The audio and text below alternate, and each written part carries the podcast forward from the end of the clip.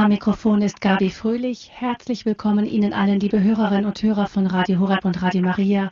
Schön, dass Sie dabei sind. Wahrheit und Toleranz, das ist unser Thema heute bei Credo.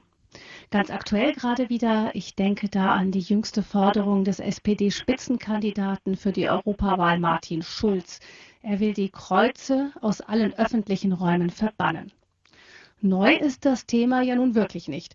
Wir erinnern uns an die hitzige Debatte um das Kruzifixurteil des Europäischen Gerichtshofs vor drei Jahren und an entsprechende Diskussionen in Deutschland schon Mitte der 90er Jahre. Aber offensichtlich ist die Frage, ob man Andersgläubigen oder Nichtgläubigen den Anblick von Kruzifixen in öffentlichen Räumen zumuten darf, immer noch wahlkampftauglich. Kirchenvertreter und Christen überhaupt werden in dieser Debatte oft der Intoleranz bezichtigt. Wir können auch noch weiter ausholen und auch die Auseinandersetzungen um wer und was ist Familie ganz aktuell mit hineinholen oder auch den Streit darüber, welche Rolle das Gender Mainstreaming in der Ausbildung unserer Kinder spielen soll und so weiter und so fort. Wenn wir Fernsehdiskussionen zu all diesen Themen verfolgen, dann werden die Vertreter der christlichen Positionen geradezu reflexartig als intolerant beschimpft. Sind also Christen intolerant? Ich vermute, dass sogar eine breite Bevölkerungsschicht das bejahen würde. Drum ist es gut, wenn wir uns heute einmal intensiv mit dem Thema Wahrheit und Toleranz beschäftigen. Professor Dr. Jörg Splett ist Philosoph, Ihnen, liebe Hörerinnen und Hörer, aus zahlreichen Sendungen bekannt, lange Jahre Professor für Philosophie in Frankfurt und sozusagen von Beruf damit beschäftigt, sauber zu denken und fehlgeleitete Begrifflichkeiten zu entlarven. Herzlich willkommen, Professor Splett. Guten Abend. Professor Splett, als Sie den erneuten Vorstoß gegen Kruzifixe gehört haben, dazu von einem Deutsch, von dem deutschen Politiker, der das Amt des EU-Kommissionspräsidenten anstrebt, was haben Sie da eigentlich gedacht? Ich habe mich schon ein bisschen gewundert dass man wirklich meint, also damit wieder auftreten zu können. Auf der anderen Seite ist es so, dass eben tatsächlich die Botschaft vom Kreuz äh, ein Ärgernis äh, darstellt. Und meinen Studenten habe ich immer wieder äh, gesagt, äh, dass es dass wir uns vielleicht zu sehr daran gewöhnt haben. Die Frauen haben die Kreuze als Schmuck um den Hals, die Bischöfe mit ihren äh, Kreuzen, während ja noch äh, Cicero äh, in einer berühmten Rede gesagt hat, dass das Wort Kreuz im Gegenwart eines römischen Bürgers nicht einmal genannt werden sollte. Also wir haben uns einigermaßen daran gewöhnt, an dieses Ärgernis und von dort her könnte man, ich glaube, es ist nicht übertrieben, sogar auch nochmal davon reden, es gibt ja die sogenannte Fremdprophetie, also dass man von außen auf etwas aufmerksam gemacht wird, was man selber nicht mehr richtig wahrnimmt. Mhm. Und das steckt also auch drin. Also einerseits der Überdruss, muss man da jetzt drauf rumreiten, der Ärger zu meinen, man müsse da jetzt was anfangen. Aber der andere Punkt, vielleicht trifft es tatsächlich etwas. Toleranz heißt ja dulden, ertragen. Äh, ist für uns äh, das Kreuz noch etwas, was wir dulden und ertragen? Mhm. Könnte man sich ja fragen. Ja, dass von außen Menschen einfach nochmal sehen, ähm, ja, an diesem Kreuz, da hängt jemand. Eigentlich ist das ja kein schönes Symbol, ist ja ein fürchterliches Folterinstrument. So ist es. Und von dort her kann man dann auch verstehen, äh, außer denen, die da einfach jetzt meinen, sie müssten nach Stimmen sammeln oder so, dass Menschen davon wirklich äh, getroffen sind in einer Weise, äh, wo sie sagen, das kann man doch Kindern nicht zumuten, äh, das kann man den Menschen nicht zumuten, das sollten die privat machen. Also da muss man schon gucken.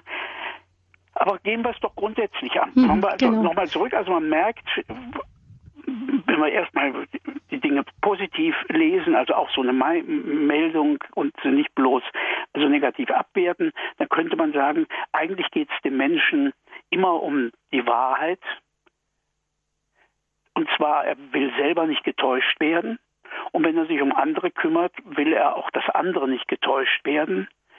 Er, äh, es gibt ja Thesen und Meinungen, die gefährlich sind, die falsch sind, die krank machen. Und wenn jemand jetzt an den Menschen liegt, will er das nicht haben.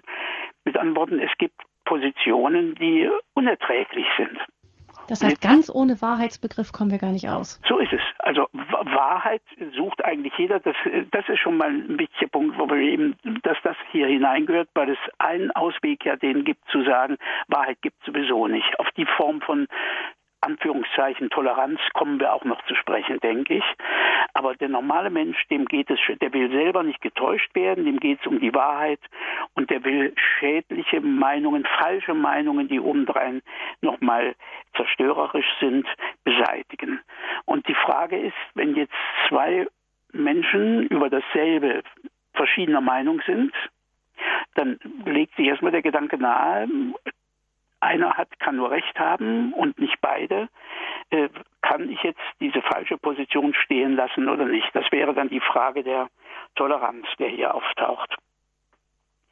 Und diese Spannung, die hier drin steckt, dass es mir einmal um die Wahrheit geht, dass ich zugleich auch, wenn ich ein bisschen nachdenke, weiß, dass ich die Wahrheit immer nur aus einer bestimmten Perspektive sehe.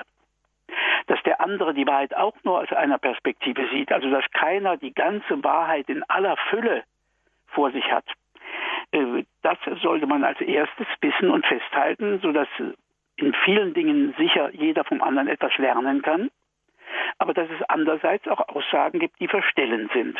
Und das gibt es in juristischen Fragen, in äh, ethischen Fragen und das gibt es in grundsätzlich weltanschaulichen Fragen. Und um diese Dimension geht es ja jetzt so ein bisschen dieser Art. Und da hm, denke ich, dass man vor der Alternative steht, entweder zu sagen, wenn ich meine, das sei jetzt die Wahrheit und nur das rettet die Welt, dann muss ich die anderen beseitigen. Oder es gibt das andere Extrem zu sagen, jeder meint da so herum und keiner weiß was. Wie gehe ich nun mit der richtigen Spannung um? Und das ist unser Thema, also Wahrheit und Toleranz. Und vielleicht ist es gut, erst einmal zu gucken, wie das denn jetzt in, bei uns im Abendland oder sagen wir nüchterner in Europa dabei gegangen ist. Wir können nicht eine ganze Geschichte darstellen, aber so ein paar ähm, Streiflichter darauf ist, glaube ich, ganz gut. Und da wäre als erstes zu nennen jemand wie Platon, dieser Begründer der europäischen Philosophie, ein amerikanischer äh, Philosoph hat gesagt, alle Philosophie seither seien eigentlich nur Fußnoten zu Platon. Dieser große Platon, der Schüler von Sokrates, der fordert in seinem letzten Buch die Gesetze tatsächlich für hartnäckige Gottesleugner oder Anhänger eines fremden Kults die Todesstrafe. Er begründet das so, der Mensch kann die Wahrheit erkennen und ist verpflichtet, ihr zu entsprechen. Also gerade weil äh, der Mensch einen Bezug zur Wahrheit hat, und zwar auch zu so fundamentaler Wahrheit hinsichtlich der, äh, der Götter, der Göttlichkeit, wird der Mensch dann in der Stoa, in dieser philosophischen Richtung der Antike, selber zu einer heiligen Sache, weil er sich auf Wahrheit bezieht, auf das Göttliche bezieht, weil er dafür offen ist, ist er zu respektieren im Unterschied eben zu Tieren und Pflanzen, die kein Verhältnis zu dieser göttlichen Wahrheit haben. Und dann verlangt die Stoa von dort den Menschen gegenüber Menschlichkeit, äh, Milde, äh, Sanftmut, Umgänglichkeit. Und darauf haben sich auch am Anfang die Christen berufen gegenüber dem römischen Staat auf diese Leitsätze. Der römische Staat hat zunächst mal die Christen äh, nicht äh, tolerieren, nicht bloß wollen, sondern eigentlich auch nicht können. Es waren gerade ernsthafte Kaiser die die Christenverfolgung angestoßen haben, weil der römische Staat davon lebte, dass eben der äh, Kaiser göttlich war, dass er das war eine Anrede an den Kaiser, mein Herr und mein Gott, was dann später Thomas ja zu Jesus sagt nach Ostern. Dieser äh, Gedanke gehört dorthin, sodass also eine Leute, die jetzt äh, diesen Kaiser nicht verehren wollten, die diese Göttlichkeit nicht übernahmen, eine wirkliche Gefahr für den Staat waren. Und die Christen haben versucht, die Verteidiger der Christen eben im Sinn der Stoa zu sagen, äh, wir tun euch ja nichts, wir beanspruchen eigentlich für uns diese Menschlichkeit und die Rücksichtnahme, ohne dass das zunächst mal griff. Als dann die Kirche anerkannt wurde und es sogar zur Staatsreligion wurde, da war es jetzt die Aufgabe an die Christen, selbst Toleranz zu üben gegenüber den Heiden. Und das kam dann auch ins Spiel. Zum Beispiel wurde Altar der Göttin Victoria äh, beseitigt.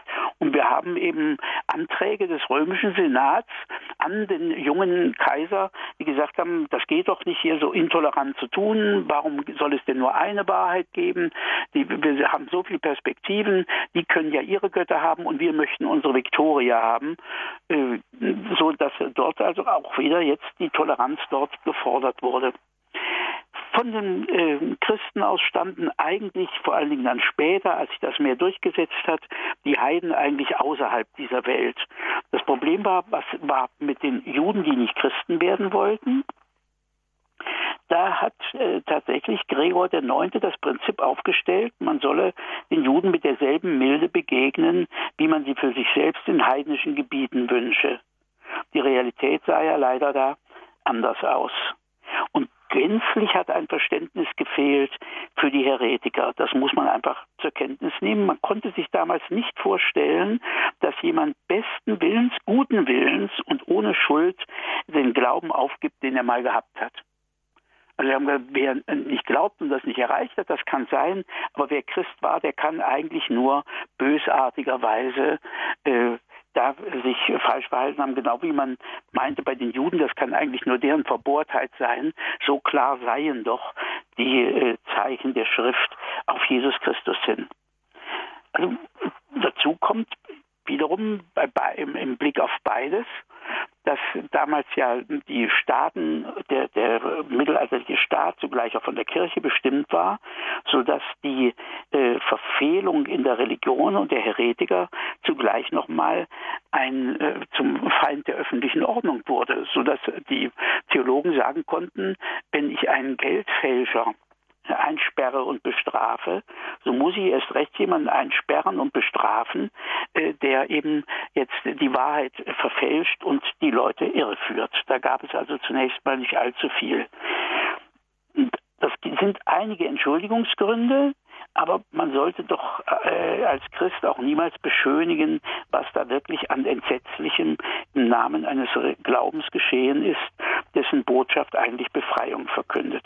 Also das heißt, dass wir heutzutage auch ähm, im Grunde auch dafür zahlen, was man früher da falsch gemacht hat. Das also wenn uns heutzutage vorgeworfen wird immer wieder, ja, das Christentum ist doch intolerant und dann gibt man, jeder kennt die, die Litanei der Kritiker, ähm, Umgang mit Ketzern, Kreuzzüge und so weiter und so fort. Genau, das kommt mhm. da sofort und das ist, äh, das ist ja auch großartig, in welcher Form dann eben der Papst Johannes Paul, Heilige äh, Johannes Paul, dann also hier ein Schuldbekenntnis abgelegt hat für die Kirche und sagt, das war tatsächlich falsch falsch, sich zu verhalten, trotz aller Dinge, die man da auch noch zur Entschuldigung sagen kann. Das steckt hier nochmal drin und man merkte, dass bis heute dann also diese die, das Dekret über die Religionsfreiheit bei Gruppen von äh, katholischen äh, Christen eben bis heute nicht greifen, sodass die gewissermaßen im Schisma stehen, weil sie das nicht teilen und sagen, hier liegt äh, Rom falsch. Das, also mit äh, dieser Entschuldigungsbitte, mit dieser Ver Vergebungsbitte. So ist es. Hm.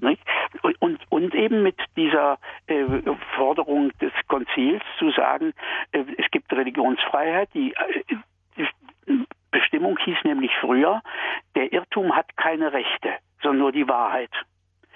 Die richtige Antwort darauf heißt, weder Irrtum noch Wahrheit haben Rechte, sondern Rechte haben Menschen. Und Menschen haben ein Recht darauf, ihrem Gewissen zu folgen.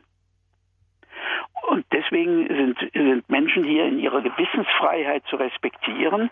Und ein Aspekt an der Gewissensfreiheit ist dann die äh, Religionsfreiheit. Also früher hat man das anders gesehen. Man hat gesagt, die Wahrheit hat Rechte und der Irrtum hat keine Rechte. Das ist aber falsch. Nochmal, weder Wahrheit noch Irrtum haben Rechte, Menschen haben Rechte. Wie sind wir denn dahin gekommen zu diesem Begriff von ja, Menschenrecht auch, auch, auch sich irren zu dürfen? Eigentlich nur auf, aus dem Nachdenken äh, über die Wahrheit als solche. Von außen natürlich von dadurch unterstützt, dass man ja erlebte, dass es verschiedene Menschen gibt, die nicht einfach Bösewichte sind, die einen anderen Glauben haben, die sich dort genauso engagieren und da sind.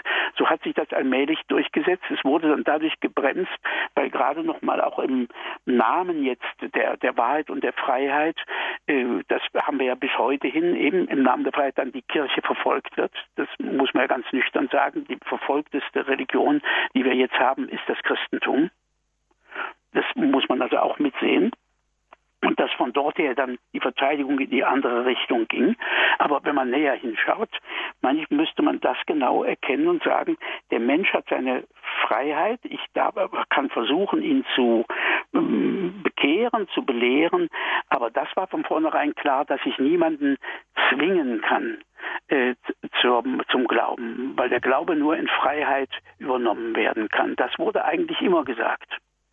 Dass man zum Teil dann so Methoden angewandt hat, die nicht richtig waren. Die hat man vor sich selbst dann nochmal so gerechtfertigt, dass man sagt, ich will denen ja eigentlich nichts tun, ich will die nur daran hindern, meine Leute zu verführen oder krank zu machen sodass die also dann diese Frage mit der Gewissensfreiheit nicht so deutlich gesehen haben. Da hat man ja auch eher noch so ein bisschen, heute würde man sagen, paternalistisch gedacht. Ich habe für die einen zu sorgen, um mich zu kümmern und muss von denen äh, fremde Dinge abhalten. Das haben äh, immer Leute gemacht. Es gab ja zum Beispiel nicht bloß in der katholischen Kirche den Index, sondern es gab Zensur und verbotene Bücher, genauso in den Staaten. Wir haben bei uns auch Jugendschutzgesetze und dergleichen. Da haben gesagt, ich muss also Leute vor solchen Dingen bewahren. Und wo dann genau die Grenze läuft, ist natürlich schwierig deswegen so diese Ver Verwaschenheit und deswegen reden wir ja auch jetzt über dieses Thema, dass man da einsetzt, wie kann das eigentlich äh, gehen, dass das möglich ist. Also zuerst war von dort her die Toleranz tatsächlich einigermaßen eingeschränkt. Äh, auch die Reformation hat ja zunächst keine mm, Toleranz gebracht, weder theoretisch noch mm, praktisch. Aber weil ja die Reformatoren sich schon auf das eigene Gewissen berufen haben, war das eben ein Ansatz, wenn man darüber anfing nachzudenken, dass man sagen muss, die Vernunft und das Gewissen, das muss äh, respektiert werden. Das Problem ist dann natürlich, wenn man sagt, ja, wie kann ich aber jetzt denn die Wahrheit erkennen? Und dann ist es ja jetzt tatsächlich diese schlimme Sache, dass der Streit der Christen untereinander im Gefolge der Reformation dazu geführt hat, dass Europa in Blut und Tränen ertrank. Es war dabei, sich völlig zu zerstören. Und der einzige Ausweg daraus war dann eben dieser große Friede von Osnabrück und Münster, zu sagen, äh, wir führen jetzt, wir machen Religion zu einer Privatsache, nicht mehr zur Staatssache, allerdings nicht zur Privatsache der Einzelnen, sondern erstmal zur Privatsache der Fürsten. Wenn da ein Fürst eine bestimmte Konfession haben will, dann kann er das machen. Er muss aber den anderen die Möglichkeit geben, auszuwandern aus einem äh, aus seinem Land in ein anderes Land, äh, weil es anders nicht in den Griff zu kriegen war. Denn diese dogmatischen Streitigkeiten waren ja nicht auf der Ebene der normalen Vernunft zu lösen. Deswegen gab es ja dann, so entstand ja das sogenannte Freidenkertum, gerade in England, wo es auch besonders blutig zuging, zu sagen, wir machen jetzt ein Christentum, das einfach und vernünftig ist, ohne die ganzen unzugänglichen Dogmen und nennen dann christlich, was menschlich ist, so nettes, so ein paar Grundbestimmungen, also Gott, der geschaffen hat, der irgendwie die Welt äh, im Auge hat und hinterher ein Gericht macht, aber die anderen Dinge fallen aus. Das legte sich ähm, dann nahe von dort her, zu sagen, denn sobald die Leute bestimmte äh, Dogmenwahrheiten vertreten, deswegen ist ja Dogma für viele Leute bis heute ein Schimpfwort, während das Christentum eben tatsächlich eine äh, Credo-Religion ist. Wir, Christen macht ein Glaubenssatz, nämlich der Satz, dass Jesus Christus Gottes Sohn ist. Das steht dort da, dass man das herausnehmen wollte und sagte, wir einigen uns auf eine gemeinsame menschliche Ebene. Den Höhepunkt davon bildet, denke ich, schon dann äh, Lessing mit seinem Nathan der Weise, wo es genau darum geht, dass man eben dann sagt, statt äh, Dogmatik sind, müssen wir menschlich miteinander sein. Und soweit ist es ja im Verständnis heute vieler, wenn man mal rumhört, was die sagen, was christlich sei. Man kann da hingucken bis in das Duden-Lexikon. Dann steht dann dort drin, christlich ist, wenn man seine Schokolade so teilt, dass der andere das größere Stück kriegt. Also christlich wird da verstanden als äh, menschlich nett. Das finde ich überhaupt nicht nett gegenüber den Nichtchristen. Denn woher soll man das eigentlich nehmen, zu behaupten, dass die Christen menschlicher und netter sind als andere Leute? Das finde ich sehr gewagt. Während ich es sinnvoll finde, sagen zu können, ich habe, ich weiß nicht, Gott hat mir das eben geschenkt, dass ich wissen darf, was Leute, die ich für gescheiter halte als mich und für besser halte als mich, nicht wissen da mache ich, gucke ich auf niemanden herunter. Aber wenn ich behaupte, ich sei ein besserer Mensch als die anderen, wie soll denn das gehen? Hm. Also müsste man von dort her dann jetzt gucken, was heißt dann Toleranz. Aber Sie wollten noch etwas ein, genau. Für mich denke ich, wenn man heutzutage rumfragt, Sie haben das also gezeigt, wie sich das im Laufe der Geschichte entwickelt hat, auch an, an Leid äh, sich entwickelt hat, dass man einfach festgestellt hat, irgendwann, ähm, da gibt es eine, eine große Gruppe Menschen, die denkt nicht wie wir und wir müssen irgendwie miteinander klarkommen. Ähm, wenn man heute sich rumhört, wird man sagen, wenn die meisten Menschen würden wahrscheinlich sagen, dass die Wurzeln unseres modernes Denkens und auch des Toleranzbegriffs im Humanismus und in der Aufklärung liegen. Also im Endeffekt von der, in der Befreiung von der Anmaßung, die Wahrheit erkannt zu haben und verteidigen zu müssen. Ja, da stimme ich Ihnen zu. Also ich meine auch, dass die meisten Leute das so sagen und dann kommt noch gleich noch der nächste Punkt dazu, dass die nämlich behaupten, dass diese Aufklärung, dass die sich gegen das Mittelalter gewendet hat. Das stimmt schon historisch nicht, denn das wendet sich nicht gegen das Mittelalter, sondern das wendet sich gegen den Absolutismus, der schon nach dem Mittelalter kommt und schon in die äh, Neuzeit hineingehört. Im Mittelalter hat man äh, zum Beispiel in den, äh, in den Hochschulen diskutiert und wenn man mal guckt, wie die Schriften so zum Beispiel von Thomas von Aquin oder so aussehen, der, die sogenannten Questiones, die Fragen, die gehen immer mit dem Gegenteil los. Also wenn man in seinem großen theologischen Summe zum Beispiel den Traktat über Gott anguckt, dann fängt der Text so an, dass er sagt, es sieht so aus, als könne es Gott gar nicht geben, äh, weil es nämlich das Übel in der Welt gibt. Und dann wird das erstmal dargestellt dann wird dagegen eine Begründung aufgenommen und dann wird geantwortet. Also da wurde diskutiert. Während ich den Eindruck habe, dass man heute äh, vieles überhaupt noch nicht mal sagen darf, um dann hinterher darüber zu diskutieren. Gerade in den Punkten, die Sie auch angesprochen haben, zum Beispiel in der Genderfrage oder in solchen Dingen. Man darf noch nicht mal eine eigene Meinung vertreten, das heißt, als Meinung darf man es vielleicht sogar noch. Aber wenn man das vertritt für andere mit, gibt, geht schon der Ärger los und dann wird gesagt, man sei intolerant. Hm, also da gibt es richtige Tabuzonen. So ist es. Es ist wirklich verboten zu reden. Die sogenannte Political Correctness und was wir dort allem haben, widerspricht ganz der Freiheit des angeblich so finsteren Mittelalters, wo man über alles diskutieren konnte konnte es formulieren und dann ging die Diskussion nicht überall natürlich, aber jedenfalls in, den, in der akademischen Welt konnte man solche Dinge diskutieren, dass es da immer wieder die Übergriffe gab, davon haben wir schon geredet, mit der Inquisition und den Kreuzzügen, okay. Aber im Prinzip vertraute man auf diese Kraft des, der Vernunft und des Verstandes, dass man die Dinge durchklären kann. Also gar kein finsteres Mittelalter in dem Sinne. Über, wirklich nicht. Das haben eben zum Teil die Humanisten angefangen und haben dann gesagt Mittelalter, ohne das wirklich Hochmittelalter zu kennen. Das sind dann dort schon die Übergangszeiten. So wie das ja so mit diesen Geschlechtern ist. Also man hat den Ärger mit den Eltern, mit den Großeltern versteht man sich schon wieder. Wenn man also was von denen weiß oder mitbekommt. Und so kann man das hier auch sehen. Also eben zu glauben, das Ganze ginge mit der Aufklärung los, ist tatsächlich äh, naiv. Man müsste näher gucken, dass gerade diese Dinge noch einmal schon, was sagte neulich ein Kollege, zum christlichen Urcharisma gehören. Ja, wo finden Sie dann diese, diese Wurzeln im, wirklich im, in der Lehre und in, vielleicht auch in der, in der Bibel in den Grundlagen des Christentums. Ja, ich meine, dass es da schon drin steckt. Also zum Beispiel so ein, ein Wort wie, dass äh, Jesus eben sagt, gebt dem Kaiser, was des Kaisers ist und gebt Gott, was Gottes ist. Das ist eine so deutliche Auseinandernahme, die sie in anderen Religionen nicht haben. Normalerweise waren die Religionen ja die, die Nationalreligion, die Staatsreligion.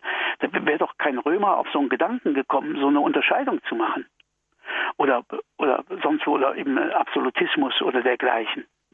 Das ist an sich wirklich christliches äh, Ur Uraussagen, zu sagen, da gibt es einen eigenen Bereich des Politischen und des Lebenstechnischen und so, wo Dinge entwickelt werden. Und dann gibt es auf der anderen Seite das Verhältnis äh, zu äh, Gott. Und das hat dann ermöglicht, äh, das wurde auch innerhalb natürlich des Mittelalters immer wieder aufgelöst. Denken wir an den Kampf dazwischen Kaiser und Papst. Der Papst wollte die oberste Herrschaft beginnen, das musste immer wieder durchgesetzt werden, aber man konnte immer wieder auf diese und hat immer auch in Zweigen der Kirche auf diese Dinge zurückgegriffen und gesagt, nein, hier gibt es zwei Schwerter und zwei Ordnungen und der Staat selber äh, hat hier weder einfach der Religion zu dienen, noch hat äh, die Religion bloß innerhalb des Staates zu funktionieren. Hier gibt es Beziehungen und Spannungen, aber die sind noch einmal auseinanderzuhalten. Und jeder von diesen beiden, sagen wir mal, Mächten oder Kräften haben natürlich ihre Art von Toleranz. Der Staat hat die Toleranz so, dass er eben von vornherein sagen muss, ich habe kein, äh, kein Offenbarungswissen ich kann nicht behaupten zu wissen, was die wahre Religion ist. Ich habe das hier für, für, Ordnung zu sorgen. Ich habe einzugreifen, wenn ich feststelle, dass da im Namen der Religion Dinge passieren, die äh, nicht gehen. Äh, zum Beispiel Mord und Totschlag oder äh, zum Beispiel Beschneidung von Mädchen oder so etwas, dass man sagen kann, das äh, geht nicht, hier, hier rühre ich mich, ähm, dass ich einzugreifen habe. Aber ich kann nicht in die Religion hineingucken und hier eine der anderen vorziehen, sondern die ist da und die habe ich zu respektieren. Ich habe auch nicht vorzuziehen, das ist das, was man heute da sagen muss, überhaupt keine Religion zu haben. Also es ist ja nicht so, als ob der, der Schulz da jetzt so besonders tolerant wäre.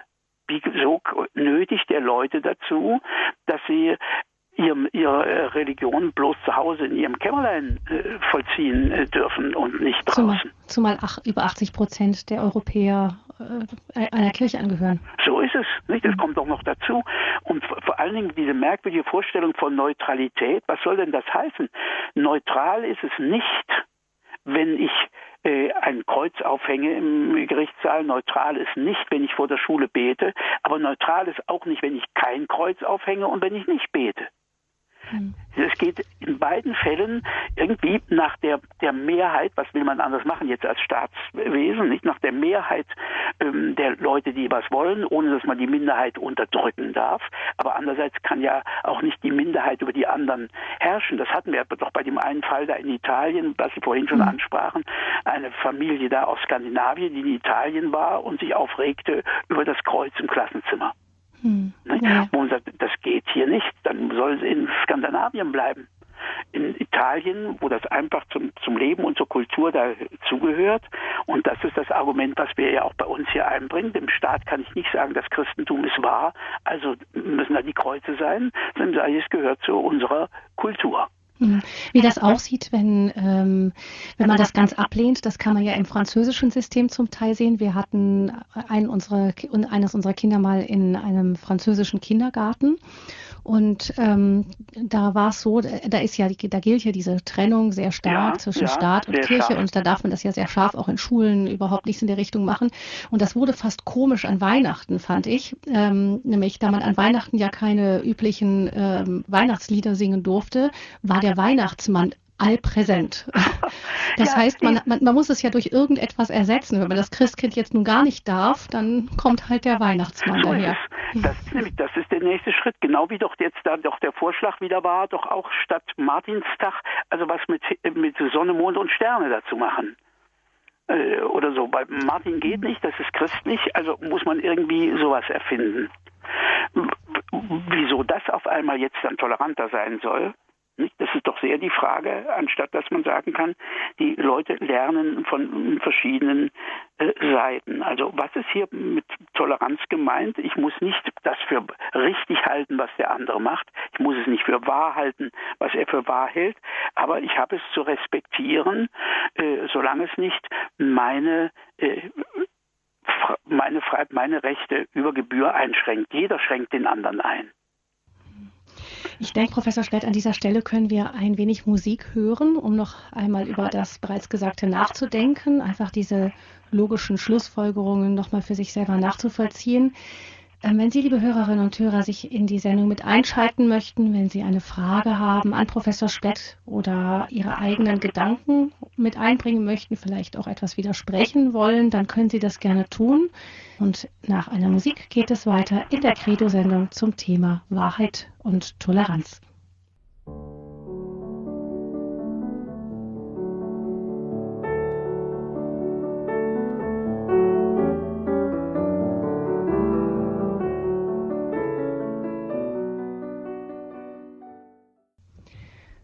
Wahrheit und Toleranz geht es in der Credo-Sendung mit Professor Dr. Jörg Splett, ähm, Philosoph.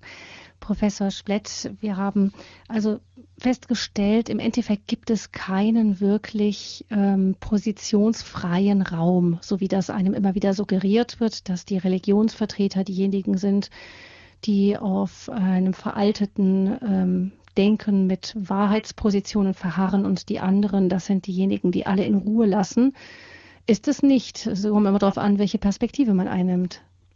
So ist es. Ich, vielleicht sollte man überhaupt noch mal auf diesen Punkt hinweisen, dass sich der Begriff der Toleranz äh, sehr verschoben hat. Also wörtlich heißt es ja dulden. Und in einem ersten Schritt heißt das, ich dulde eine abweichende Meinung. Das hat der Einzelne zu tun.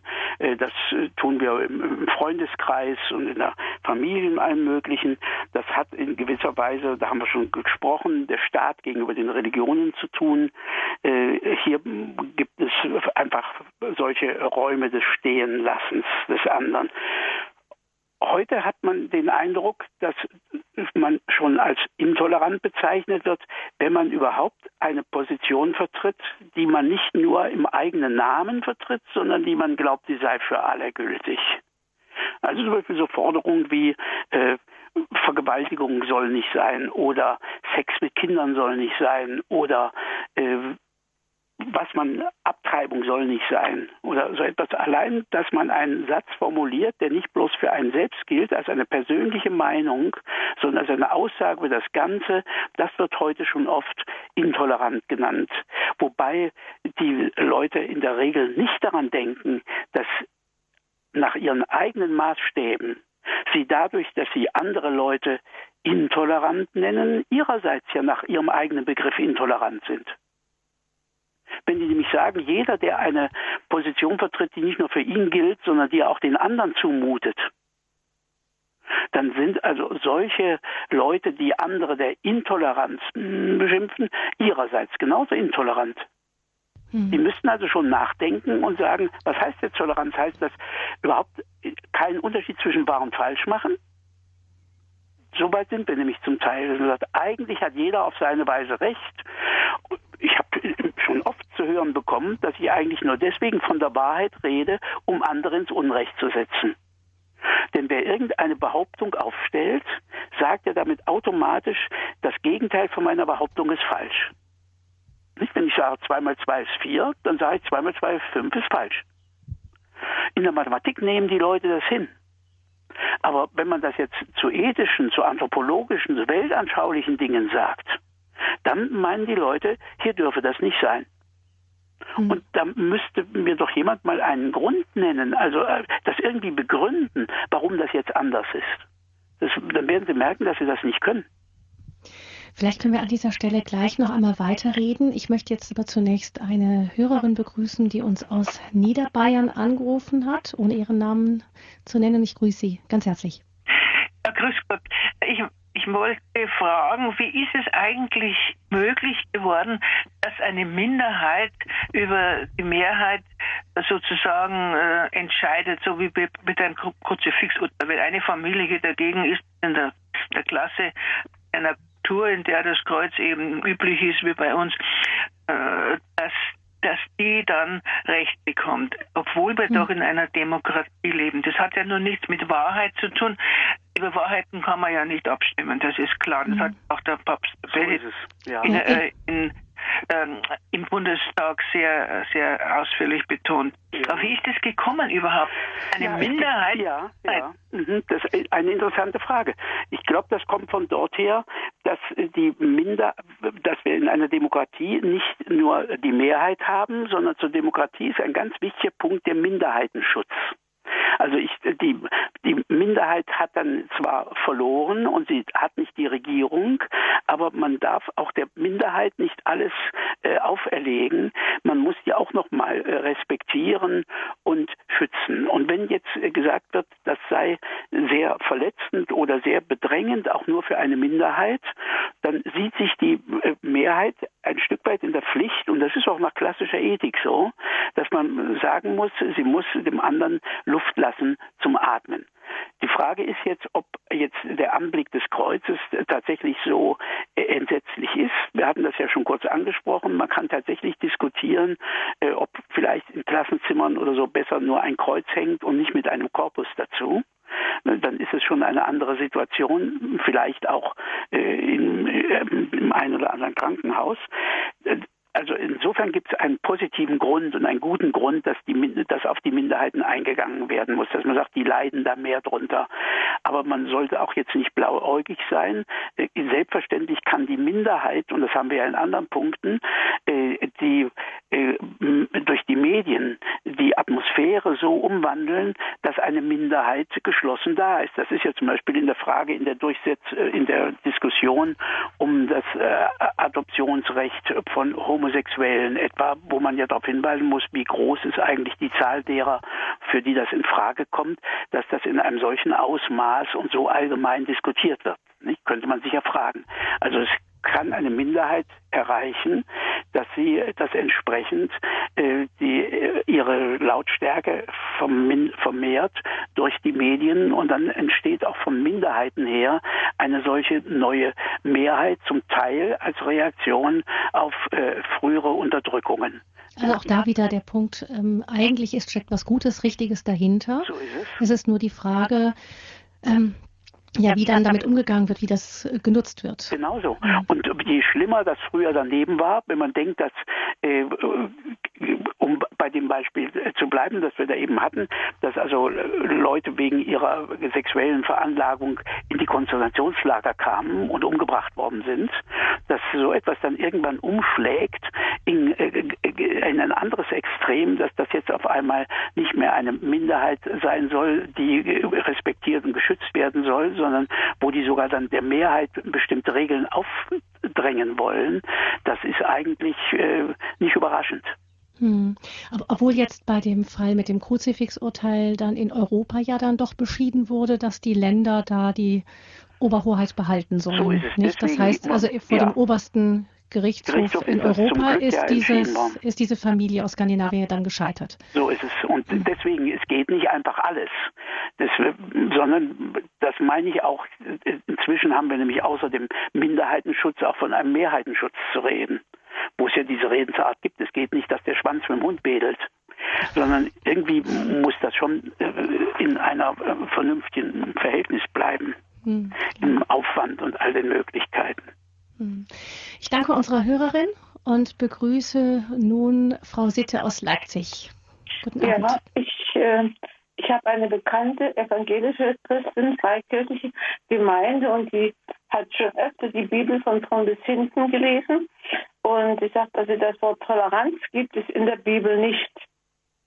Ja, ja, eben schon deswegen nicht, weil das ja ein lateinisches Wort ist und die Bibel ist ja nicht auf Latein. Also, so. also da muss man einfach gucken. Das heißt dann also Rücksichtnahme oder zum Beispiel, wenn dort gesagt wird, dass die ähm, äh, im, im, Gesetz, dass die Juden die ihre Gäste, die Nächsten, also haben wir übersetzt, also den äh, Rea heißt das, die Beisassen, dass sie die ordentlich behandeln sollen und lieben sollen wie sich selbst. Das ist ja das, was Jesus dann herausnimmt am zweiten Teil des äh, Wortes über die Liebe. Das erste heißt, man soll Gott, den Herrn, lieben aus dem ganzen Herzen, mit einem Gemüt und seinen ganzen Kräften. Und dem Nächsten soll man gut sein wie sich selbst. Und dieser Nächste, das ist hier gemeint, also die Leute, die dazugehören. Und dann heißt es dann auch in einer dieser Stellen, dass dort gesagt wird, denkt dran, ihr wart auch in Ägypten Sklaven. Geht also bitte ordentlich mit euren Sklaven und Dienern um. Und dieses Umgehen mit und das hier äh, hinnehmen oder so, das würde man dann jetzt in der modernen Sprache Toleranz nennen. Hm. Ja, Toleranz in, im Hebräischen gibt es das? Bitte? Also jetzt nicht als Wort, sondern als Sache. Ja, die Sache gibt es doch durchaus, dass sie respektiert wird. Es kommt darauf an, es ist wahr, dass es kaum äh, religiöse Toleranz gibt. Die kann man jetzt wieder dadurch erklären, wenn Sie mal schauen, das kleine Israel, was dort lag, und dann diese Großreiche drumherum, wenn Sie so in die, in die Museen gehen, zum Beispiel entweder im, im Louvre oder in, oder in Berlin, im Ägyptenmuseum, diese riesigen Stiere, die Sie dort haben, nicht? also diese übermächtigen äh, Religionen ringsum, da war kein Ansatz für dieses kleine Volk, da jetzt etwa diesen Großreligionen gegenüber Toleranz zu üben. Das taucht nicht auf, sondern die Propheten kämpfen dauernd darum gegen die Götzen, die ja tatsächlich erstmal von diesen Großreichen kommen und die von der Bevölkerung, die in Kanaan ja schon da war, folgte, wo ja immerfort die äh, Israeliten auch davon ja angesteckt wurden. Auch die haben ihre Kinder zum Teil äh, geopfert, die haben ihre Hausgötter gehabt oder so Geschichten. Der Kampf ging ja unentwegt dabei weiter. Da war kein Ort für, für Toleranz weil dort ja in dieser Fallen, in dieser Form des, des Volkes und der Gemeinsamkeit gekämpft wurde. Das ist richtig. Die Einzelnen tauchen da erstmal noch nicht auf. Es geht immer um die, um die Stämme, um die Familien im Ganzen. Das Bewusstsein des Einzelnen, das ist etwas, was tatsächlich erst später kommt. Das ist richtig. Das heißt, im Endeffekt kann man auch da nicht nach den einzelnen Worten suchen, sondern man muss, wenn man da die christliche Position begreifen will, im Endeffekt wieder auf die Person Jesu selber zurückgreifen. So ganz deutlich, wo, wo mhm. das kommt und dann nochmal gucken, was heißt das im Einzelnen. Es ist sowieso schwierig mit den Wörtern im Einzelnen. Man kann das an verschiedenen Punkten nehmen. Zum Beispiel, wenn Jesus sagt, wenn einer dich auf die rechte Wange äh, schlägt, dann äh, auf die eine, dann halt ihm auch die andere hin und er tut es selber vom Hohen Rat nicht sondern er sagt, äh, habe ich Unrecht geredet, beweise es mir. Wenn ich Recht geredet habe, warum schlägst du mich? Das heißt, ich muss immer gucken, was ist gemeint und nicht einfach, was ist buchstäblich gesagt.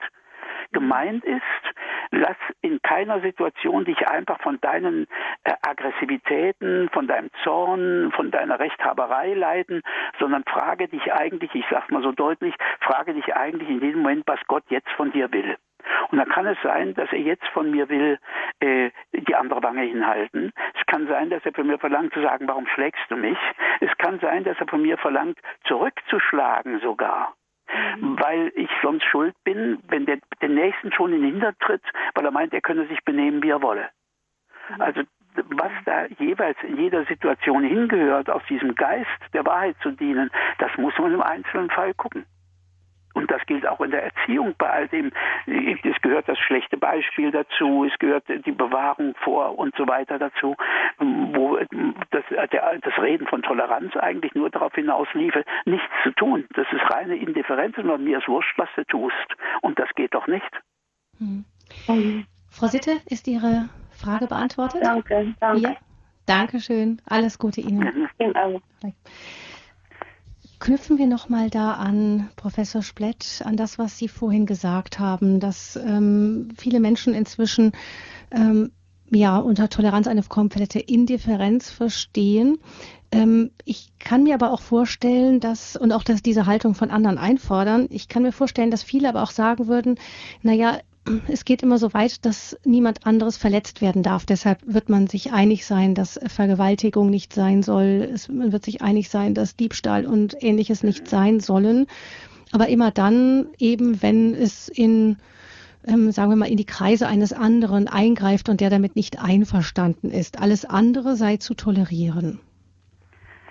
Kann man ja erstmal so äh, versuchen. Jetzt muss man, und da ist, ist wieder Großteil wahr und richtig dran.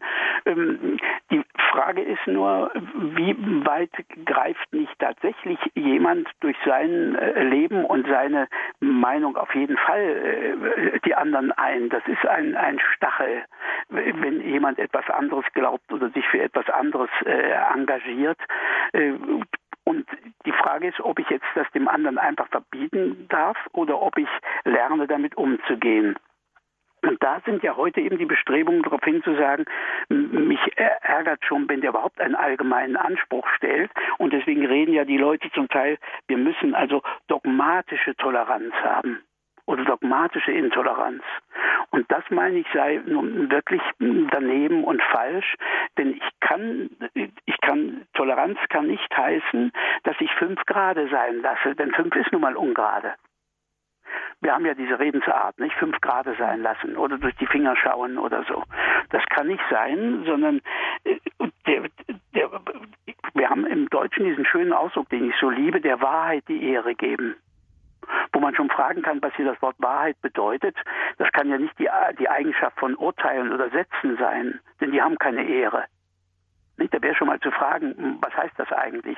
Dieses schöne Wort in unserer deutschen Sprache, das ich sehr liebe, also der Wahrheit die Ehre geben. Dass ich äh, hier meine, man muss Dinge zurechtstellen. Ich habe eigentlich nicht bloß ähm, Menschen äh, zu schützen vor übler Nachrede, sondern ich habe eben auch äh, eine Verpflichtung der, Wahrheit gegenüber, meine ich. Mhm. Also jedenfalls sehe ich das als Philosoph so dass ich, dass ich sage, äh, der Philosophie, da geht es darum, die Wahrheit zu erkennen. In Wissenschaften geht es eher um das, was ich so Richtigkeit nenne, als Wahrheit. Aber Wahrheit im vollen Sinn, dass ich das Gute gut nenne und das Böse böse nenne und das Schlechte schlecht, dass ich hier nicht Euphemismen einführe und das irgendwie so umfälsche. Das erinnert mich ja an die Minna von Barnhelm vom Lessing, wo der eine da so herumbetrügt und dann sagt der andere, du betrügst, sagt er, warum gleich so hart? Warum spricht man im Deutschen so hart? Sagt doch einfach corriger la fortune statt betrügen. Nein? nein, nein, so nicht, sondern man soll schon die Dinge benennen, wo sie hingehören, statt sich darum rumzureden. Und Toleranz hat auf die Wahrheit überhaupt gar keinen Bezug, sondern Toleranz hat auch nichts mit unserem Verhältnis zur Wahrheit zu tun eigentlich, obwohl wir ja gerade reden über Wahrheit und Toleranz, sondern es hat was zu tun mit unserem Verhältnis zu anderen Menschen in der Wahrheitsfrage. Was mache ich, wenn jemand anderer etwas anderes für wahr hält als ich? Und da kommt es darauf an, für wen das Konsequenzen hat, wo wird er eingegriffen, wo muss ich mich deswegen rühren und was sagen. Das heißt, wir halten fest, Toleranz ist ohne jegliche Überzeugung eigentlich nicht wirklich möglich. Ich kann ja nur etwas tolerieren, womit ich nicht einverstanden bin. Und darum muss ich mir auch jetzt von meiner Umgebung nicht einreden lassen, dass ich ähm, an gewissen inneren Haltungen und Meinungen, Positionen festhalte. Eben, das ist, Sie haben es wirklich sehr schön genau auf den Punkt gebracht. Wenn keiner von uns Überzeugungen hat, wenn keiner von uns irgendwas für wahr hält, weil ihm alles wurscht ist, gleichgültig, weil alles gleichgültig sei oder umgekehrt, alles, weil alles gleichgültig ist, alles gleichgültig zu betrachten, dann brauche ich keine Toleranz. Das erinnert mich an die Leute, die sagen, es gibt keine Feinde, damit sie sich die Feindesliebe sparen können. Dann fragt man sich nur, warum Jesus extra für, für, für, also aufruft.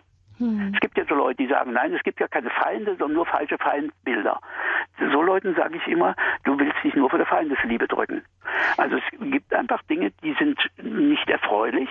Es gibt falsche Positionen, es gibt falsche Anschauungen, es gibt falsche Pädagogiken. Und es gibt äh, von dort her alle um Mitfolgen natürlich. Und an diesen Stellen ist man verpflichtet, was zu tun.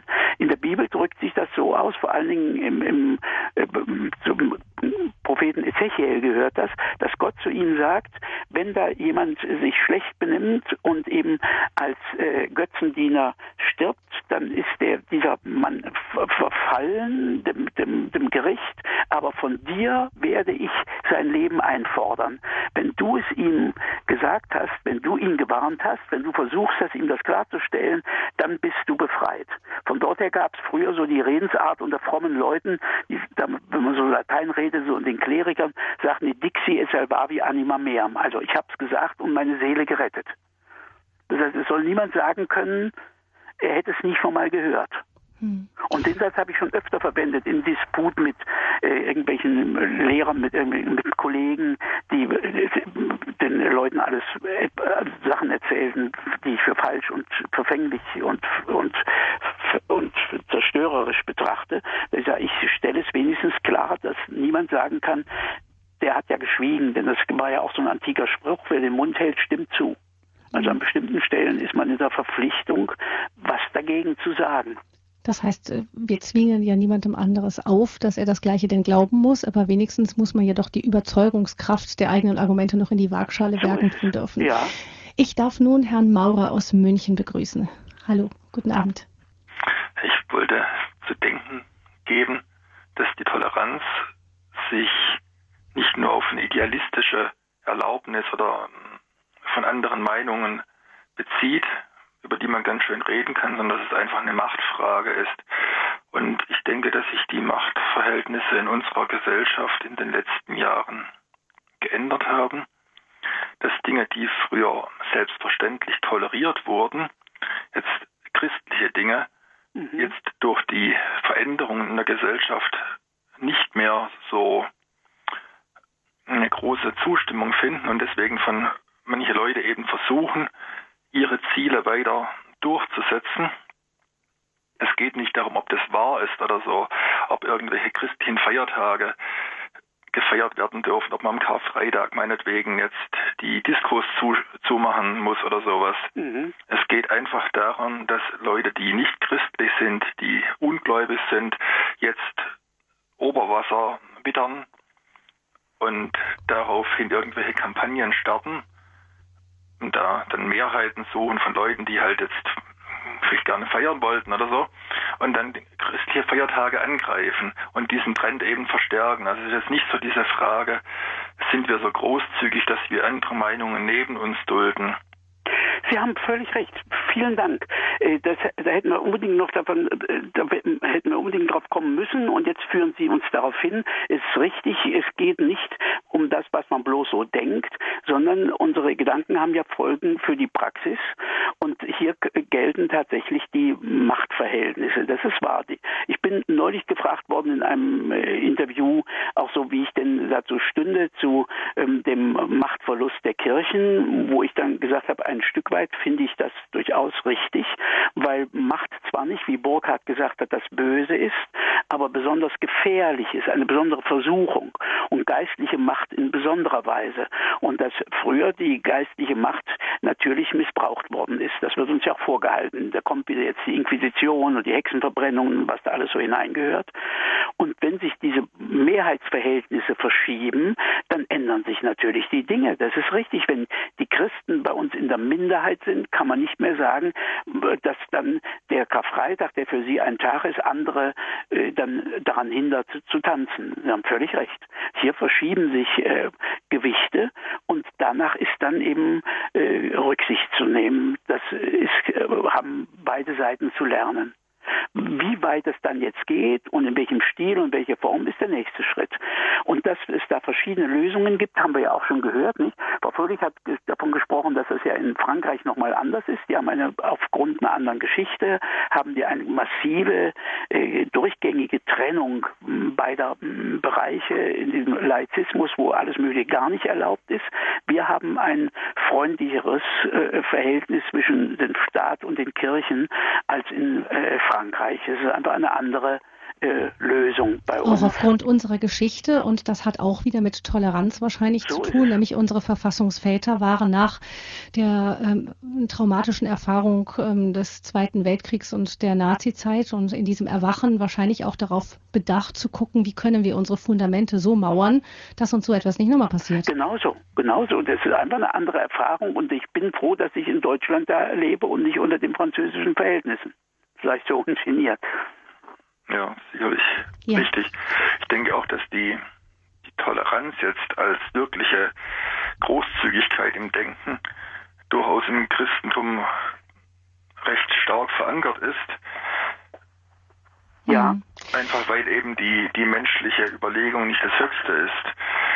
Ich denke, dass ja die Geschichte, was es jetzt die französische Revolution oder die russische Revolution, wo jegliche Abweichung ganz anders sanktioniert worden ist. Also ich denke, das sind Dinge, die man da durchaus mhm. ähm, problematisch ja. sehen muss. Ja. Ich meine, solange jemand in der Minderheit ist, dann dann kommt, dann erkennt man nicht, ob er tolerant ist. So ist es. Das war ja äh, eben auch der, der genau der Punkt, wo wir vorhin schon davon gesprochen haben, dass tatsächlich die Kirche diesen Unterschied und sich zum Teil dort ja auch eben nicht korrekt verhandelt hat, verhalten hat, dass sie gesagt hat, wo wir in der Minderheit sind, bestehen wir auf Toleranz. Wo wir die Mehrheit haben, darf es keine Toleranz geben, weil der Irrtum keine Rechte hat. Deswegen so diese scharfen Äußerungen, die uns dann immer vorgehalten werden von Päpsten aus dem 19. Jahrhundert, äh, damals äh, provoziert durch die antikirchliche Haltung der äh, entstehenden Nationalstaaten. Vor allen Dingen ja in Italien auch. Mhm. Genau. Genau, damals waren die Machtverhältnisse anders und wir müssen uns jetzt vorhalten lassen, dass es vielleicht auch von kirchlicher Seite nicht immer gut genutzt wurde. So Dankeschön. Das, das, sollte man hm. wirklich einräumen und sagen, aber deswegen haben die anderen, wenn, wenn ihr es uns vorwerft, dürft ihr es jetzt erst recht nicht machen. Dankeschön, Herr Maurer, für diesen Hinweis, der uns weitergeführt hat, auch auf unsere gesellschaftliche Verantwortung. Da stellt sich natürlich die Frage, Herr Splett, die auch so ein bisschen mit Anklang, Professor Splett, die eben bei Herrn Maurer ein bisschen anklang, auch schon als Gesellschaft. Wie ist das denn? Als Christen müssen wir da alles tolerieren? Wo sind dann da Grenzen? Eben, also finde schon auch, man hat jedenfalls nicht einfach bloß feige zu schweigen, sondern äh, Dinge richtig zu stellen, jeder an seinem Platz oder wie er das kann, die einfach äh, falsch sind. Das geht einfach schon los mit, das nannte man früher Zivilcourage, also Mut vor dem Freund. Dass wenn Kollegen in der Mittagspause äh, einfach unzutreffende Geschichten da erzählen, man muss sich halt ein bisschen kundig machen und muss dann wissen, was dort war, eben wieder auf diese klassischen Sachen, zum Beispiel die Hexenverbrennungen, die natürlich eigentlich nicht gehen, die muss man erklären, da muss man sagen, wie da immer noch weiter verbrannt worden ist, gar nicht mehr von, von Christen oder Kirchlichkeiten, sondern eben auch in der Aufklärungszeit noch. Also, dass man Dinge, die falsch sind, richtig stellt, dass man äh, einbekennt, was falsch war, aber dass man sich zugleich auch deswegen jetzt nicht den Mund verbietet, denn was früher falsch war, heißt ja jetzt nicht, dass das, was ich dann jetzt vertrete, auch falsch sein muss sondern dass ich die Verpflichtung habe, Dinge richtig zu stellen, äh, Unwahrheiten klarzustellen und Leute in Schutz zu nehmen, die sich selber nicht wehren können. Man kann ja auch aus eigenen Fehlern lernen. So ist es. So ist es, das sagt man ja sowieso, dass also die, die kluge Leute lernen äh, aus eigenen Fehlern und müssen das nicht erst durch äh, also auf andere darauf gestoßen werden. Das heißt aber auch, dass wir uns jetzt als Christen nicht unbedingt dann wieder auf die Gegenposition zurückziehen müssen und sagen eben böse Welt und im Endeffekt sind wir überall Angriffen ausgesetzt und versuchen uns dann hinter unseren Positionen zu verschanzen, ohne wirklich auf die anderen zuzugehen. Das ist ja auch das, was Papst Franziskus sich von so uns so wünscht. und das ist tatsächlich eine Gefahr, weil erstmal muss man da nicht überrascht sein. Zwischendurch waren wir das nicht mehr gewöhnt und man kann sich fragen, ob da nicht die deutsche Kirche auch ein bisschen so eingeschläfert ist auf allen Stationen, wenn Jesus so deutlich sagt, also mich haben sie verfolgt und euch werden sie verfolgen und es geht dem Diener nicht besser als dem Herrn. Man weiß ja, wie es in anderen, hatten wir ja schon angesprochen, dass, wie das im Christentum heute weltweit geht, ähm, dass man hier sieht, man kann, es geht nicht immer bloß schön Wetterreden zu halten, sondern man muss den Mut haben, auch politischen Freunden was zu sagen oder überhaupt sich dort zu äußern und nicht da sich bloß beliebt zu machen, sondern an den richtigen Stellen was zu sagen. Das wäre dann schon zu gucken, wie sehen also Hirtenbriefe aus, wie sehen die Worte der Bischöfe zu Weihnachten und Ostern aus, was wird dann dort gesagt. Wenn man dann bloß das wiederholt, was alle Leute sagen, dann fragt man sich schon, wo ist jetzt eigentlich äh, der Stachel der christlichen Botschaft? Und das merkt man ja gerade eben bei äh, Papst Franziskus. Das heißt, auf der einen Seite eben sich nicht feige zurückziehen und ähm, den Mund halten, wenn man das Gefühl hat, es dreschen sowieso alle auf mich ein, wenn ich jetzt etwas mhm. sage, sondern da eben diese Zivilcourage haben. Auf der anderen Seite aber auch ähm, mit fröhlichem Mut in den Kampfring steigen und nicht sagen, ach, sowieso alle gegen uns. Das meine ich schon. Ich glaube, deswegen wäre es also gut, noch was zu sagen, dass tatsächlich die Toleranz nicht das letzte Wort ist. Der äh, französische Philosoph, den ich sehr liebe, also Gabriel Marcel, der sagt, an sich ist die Toleranz was Vorläufiges. Entweder löst sie sich auf in völlige, also das Fremdwort heißt Indifferenz, das heißt also Gleichgültigkeit, mir ist einfach Wurstigkeit, müsste man sagen, was soll's, oder sie schlägt um äh, und äh, reift zur Liebe, dass ich nicht bloß die Wahrheit liebe, sondern auch das Gegenüber liebe, auch wenn ich mich mit ihm streiten muss. Karl Jaspers, dieser äh, existenzialistische äh, Philosoph des Krieges und der Nachkriegszeit, der hat vom etwas pathetisch und vielleicht am Rand des Kitsches von liebendem Kampf geredet. Also er sagt, dass man sich hier auseinandersetzen muss und darauf bestehen muss, aber eben nicht bloß im reinen Dulden, sondern auch im Leiden daran, an dieser Verschiedenheit. Denn an sich würde man doch wünschen, dass die Menschen die eigentliche Wahrheit erkennen und wer tatsächlich in Jesus Christus die Wahrheit gefunden hat, dem muss doch daran liegen, dass die anderen sie auch finden. Ich kann die nicht dazu nötigen, aber ich muss, sollte doch, das sollte mich doch unruhig machen und mich leiden machen, dass das nicht so durchkommt. Also müsste man von dort her was sagen und tun. Damit können wir auch sagen, im Endeffekt uns wieder auf das Bibelwort besinnen, was wir jetzt zuletzt, ich glaube am vergangenen Sonntag war es, gehört haben in der, in der Kirche, im Evangelium. Ich bin der Weg, die Wahrheit und das Leben. Da könnte man sagen, die Wahrheit ist Jesus Christus und der Weg der ein Weg der im guten christlichen Sinne gesehenen Toleranz ist er auch selber. So ist es. Das meine ich eben, das wäre wirklich, und entscheidend ist tatsächlich, dass wir hier statt zum abstrakten Wort wie Wahrheit es mit einem Menschen aus Fleisch und Blut zu tun haben. Und äh, dass man das also nochmal sieht. Und da habe ich bei dem äh, französischen Philosophen Albert Camus mal so die, den Satz gefunden, der hat für, für einen Freund dessen Fotos äh, illustriert in einem großen Fotoband und unter einem Bild hat er drunter geschrieben, die Wahrheit hat ein Menschengesicht. Die Wahrheit hat ein Menschengesicht. Das ist also genau das, wenn Jesus, äh, dieser Mann, Jesus ihm sagt, ich bin die Wahrheit. Das heißt, wir haben hier nicht irgendeine Weltanschauung oder so etwas, sondern wir beziehen uns auf, auf jemanden, nicht auf etwas. Christentum ist keine Weltanschauung, sondern ein sich bekehren zu einem Menschen und von ihm her und mit ihm denken und leben. Und das können, kann man auch, sollte man auch mal, habe ich auch schon hin und wieder getan, also irgendeinem Gegner zu sagen, jetzt spuckt man nicht ein einfach so da herum, sondern hier geht's was, äh, hier geht's um eine menschliche Beziehung und das kann man dann aufnehmen bei einem Nobelpreisträger und äh, anerkannten Atheisten, nämlich Elias Canetti der in seinen Aphorismen einmal notiert, man verletzt einen Menschen dann am meisten, wenn man äh, äh über den herfällt, den er liebt. Und da sollten wir Atheisten dran denken, wenn wir über Gott oder Religion reden. Und mit so einem Satz und so einer Einsicht, ähm, da habe ich, sehe ich ihm manche seiner Frechheiten nach. Mhm. Ich denke mal, das ist auch ein guter Schlusssatz für diese Sendung zum Thema Wahrheit und Toleranz. Ich danke Ihnen ganz herzlich, Professor Splett, dass Sie uns wieder ein wenig Argumentationshilfe für den gesellschaftlichen Diskurs gegeben haben. Herzlichen Dank Ihnen für die Sendezeit heute Abend dass man über so wichtige Sachen reden kann. Dankeschön. Und ähm, wenn Sie, liebe Hörerinnen und Hörer, noch einmal nachhören möchten, die Sendung, oder sie weiterreichen, Sie können eine CD bestellen unter 08328921120. Die Nummer des CD-Dienstes 08328921120. Oder Sie schreiben eine E-Mail an cd-dienst.radiohoreb.de. Sie können aber auch im Internet nachschauen auf der Internetseite von Radio Horeb, dort im Podcast unter der Sendereihe Credo finden Sie die Credo-Sendung zum Nachhören, auch andere frühere Sendungen mit Professor Splett.